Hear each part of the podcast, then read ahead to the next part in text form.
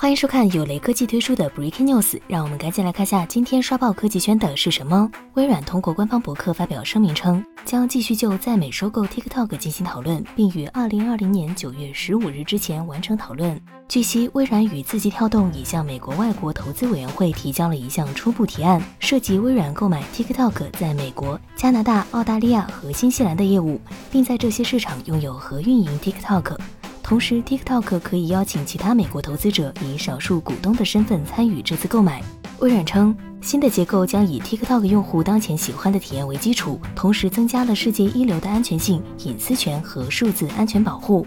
此外，微软将确保 TikTok 美国用户的所有私人数据都转移到美国并保留在美国。如果当前在美国以外存在或备份了任何此类数据，微软也将确保在传输之后从国外的服务器中删除这些数据。